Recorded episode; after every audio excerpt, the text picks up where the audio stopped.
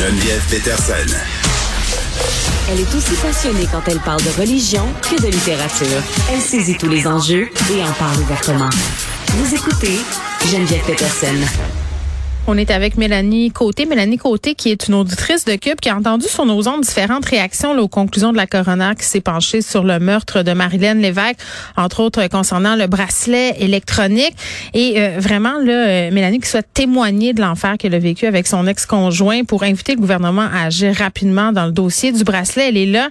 Mélanie, salut. Bon, un témoignage très, très important, euh, selon moi, dans le cadre de toute cette discussion-là qu'on a, non seulement sur la violence conjugale, mais sur les féminicides et sur cette fameuse question euh, du bracelet électronique. Euh, Mélanie, toi, tu es une survivante de violence conjugale. Ton cas, il a été médiatisé, mais est-ce que tu peux m'expliquer un peu ce que tu as vécu avec ton ex-conjoint? Euh, oui, effectivement. Dans le fond, moi, j'ai été en couple avec un homme pendant un certain temps et on a eu un enfant ensemble. Et en fait, j'ai j'ai accepté en fait d'endurer euh, le climat euh, de contrôle dans lequel j'étais avec lui. Et en fait, la, la, journée où est-ce qu'il a levé la main sur moi, j'ai décidé de partir en me disant que c'était pas vrai que j'allais tolérer ça plus longtemps. Je suis partie quand mon fils avait quatre mois. Et à partir de ce moment-là, c'est là que ça a vraiment euh, commencé à dégénérer parce qu'il n'a pas accepté la rupture. Hmm. Et puis, euh, c'est ça. Fait que pendant huit mois, c'est euh, on s'est battu à la cour supérieure en fait pour savoir qui allait obtenir la garde de, notre enfant en fait parce que moi tout ce que je voulais pour commencer c'était la première démarche c'était d'obtenir la garde légale de mon bébé euh, et après ça, lui, tout ce qu'il voulait, c'était m'enlever mon enfant en démontrant que j'étais une mauvaise personne, une mauvaise mère. Euh, il ne voulait plus que, je puisse avoir accès à mon enfant. Hmm. Et puis finalement, huit mois plus tard, euh, en décembre 2013, le juge a statué en disant hmm. que j'avais la garde légale de mon enfant et que monsieur pouvait l'avoir une fin de semaine sur deux avec un coucher. Et là, il a hmm. complètement disjoncté. Ben, entre le moment où vous avez ce jugement-là et le moment où, tu décides de partir, Mélanie, tu me dis, bon, euh, il y a eu une espèce d'escalade. Il y en a eu des épisodes de violence conjugale avant ce jugement-là? Oui, il y a eu un, moment où est-ce qu'un soir, euh, euh, au mois de juillet. Dans le fond, mm. mon fils est, est âgé de quelques mois à peine. Là, il est venu porter mon fils euh, sous supervision de son père parce qu'au moment où est-ce qu'il voyait mon fils, euh, il devait toujours être supervisé euh, par un de ses parents.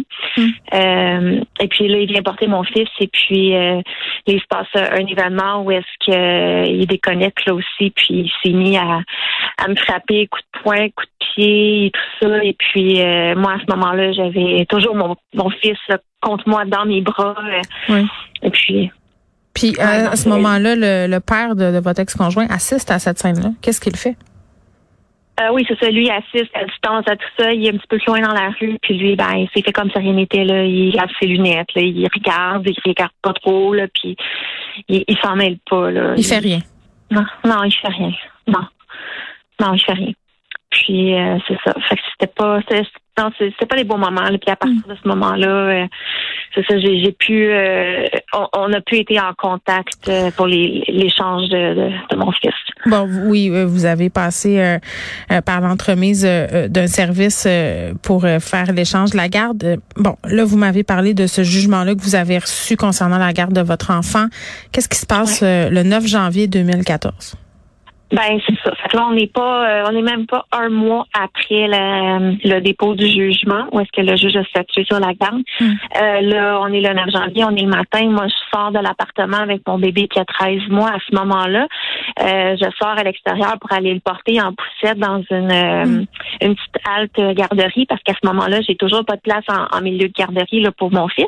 Hmm. Ça fait trois jours semaine, c'est un service à faire là, pour Bref, je vais, le porter, puis là, euh, je, je, je quitte, je, sors de chez moi, je m'en vais pour rejoindre le trottoir. Et puis là, j'ai euh, juste précisé que moi, j'ai euh, un, gros problème visuel, j'ai un handicap visuel, donc je croiserai là, mes propres parents sur le trottoir, là, je serais pas en mesure de les reconnaître à moins qu'ils me parlent. Donc, je, je croise cette, cette ex-là. la, il y a la voiture qui se mobilise à ma hauteur dans le... Il y a une voiture qui, qui roule à côté de vous, là, vous le sentez? Oui, ouais, je, je, vois la voiture qui, Ouais. se- qui, qui, qui est dans le stationnement, en fait, avant de rejoindre le, le, le, le trottoir. Ouais. Donc, la voiture se, se ralentit, s'arrête à ma hauteur. Euh, Il y a quelqu'un qui sort, je vois ni si c'est une femme, ni si c'est un homme, je vois pas du tout qui c'est. Euh, puis là, après ça, cette personne-là s'approche de moi. Fait que moi, je suis en, je suis quand même en hyper vigilance parce que je sais que j'ai un ex qui est fou, qui m'en veut à quelque part. Fait que là, moi, j'a- j'accélère un peu le pas avec mon petit qui est dans la poussette qui a 13 mois. Fait que là, j'essaie d'aller rejoindre le trottoir de, du mieux que je peux le plus rapidement possible. J'accélère le pas. Et là, je, individu- ça, ça se passe tellement vite. C'est incroyable comment que dans quelques secondes, tout se, déroule. Mm. Et là, cette personne-là m'agrippe par derrière, le couteau dans la bouche et me, me, me dit d'un air très, très, très sérieux, là, tu rentres dans le truck, puis si tu cries, je te tue, c'est comme, OK, c'est là que je réalise, là, après Mm. deux mots, OK, là, je suis vraiment dans la merde. C'est lui. lui, là. Oui. C'est lui. Puis il vous C'est enlève. lui. Puis il m'enlève. Puis là, j'ai pas le choix. Faut que je rentre dans le truck. Tu sais, puis je, je, je peux pas me débattre. Là. J'ai un couteau avec une lame de 6 pouces enfoncée dans la bouche. Là. Je, je, qu'est-ce que tu veux que je fasse? Je peux rien faire. Puis j'ai mon bébé de 13 mois qui est dans la poussette juste à côté de moi. Là. Je peux rien faire. Là. Puis à, à quoi Je peux tu... même pas. Je- À quoi que je pense? Je, je, pense, je pense juste à je suis normale, là. J'ai mon bébé, je peux rien faire, là. Faut que, je peux, je peux pas juste penser à moi. Faut que je pense à mon enfant, là, d'abord et avant tout, là. Quand même bien, j'essaie de faire quoi que ce soit, je peux rien faire. J'ai mon enfant à côté de moi, je ne peux rien faire. Tout ce que j'ai de plus cher dans vie, là, est attaché dans la poussette à côté de moi, là. Fait que moi, je rentre dans le truck. Après ça, il me tend mon enfant de 13 mois. Il nous l'a attaché dans le bandeau tour qui est aux côtés de moi. Il prend la poussette, c'est une espèce de caravane. Il prend la poussette, il la sac dans le truck, puis il décolle. Puis il roule en direction de chez eux à, 100 à 150 km d'où est-ce qu'ils viennent de nous enlever. Il est 8h30, 9h15 le matin à peu près.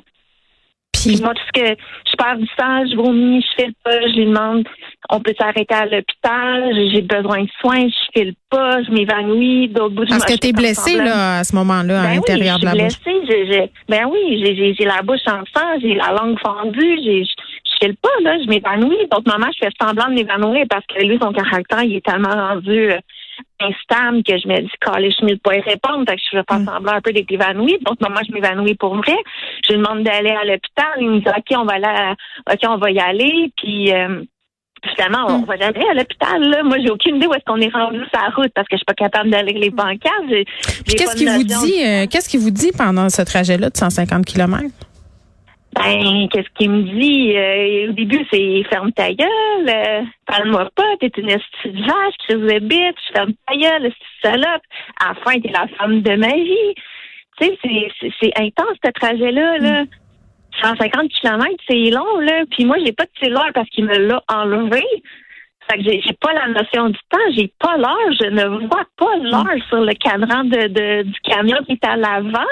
Hmm. Fait que j'ai aucune idée où est-ce qu'on est rendu dans le temps. Je suis déboussolée, je vois pas les pancartes, je sais pas où on est rendu où, je sais pas où est-ce qu'il m'amène.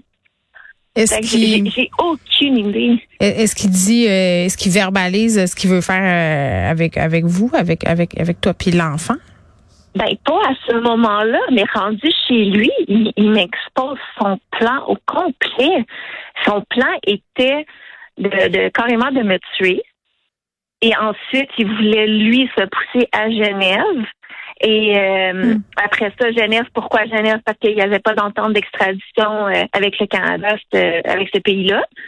Ensuite, euh, son plan, c'était euh, d'aller porter euh, son enfant parce que moi, j'existe pas là-dedans. Là. Tu sais, moi, c'est rien. Là, fait que c'est son enfant. Il veut que sa mère élève son enfant.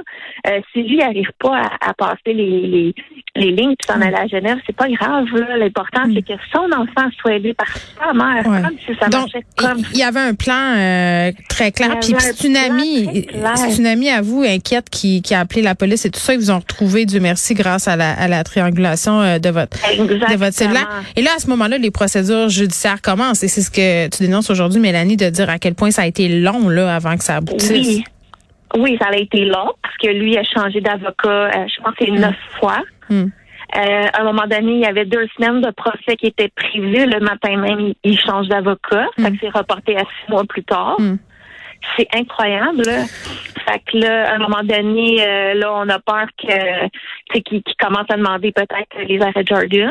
Oui. Fait que là, c'est, c'est fou, là, parce que là, ça commençait à devenir la mode, là, Mm. les arrêts Jordan à ce moment-là. Oui. Là, à un moment donné, euh, là, lui commence à, à vouloir euh, demander pour que tout le temps qui est en dedans depuis le 9 janvier 2014, que ce soit du temps qui compte en double. Là, finalement, ça l'a pas passé parce que j'avais deux procureurs qui s'occupaient de mon dossier. Les deux procureurs, ils ont demandé euh, Ouais. que sinon ça passe pour du temps 5. Finalement, ça l'a compté pour du temps 5. Ce que tu savais pas à ce moment-là, c'est qu'il avait fait la même affaire à, à une autre femme. Absolument. C'est ça. Ça, je le savais pas. Fait que ce qui serait quand même une chose importante peut-être à envisager de faire éventuellement, ce serait un registre de justement des délinquants là, pour les autant pour les délinquants sexuels que pour les délinquants euh, qui ont fait des, des, des choses comme ça à des femmes là, En lien avec la violence conjugale. Absolument.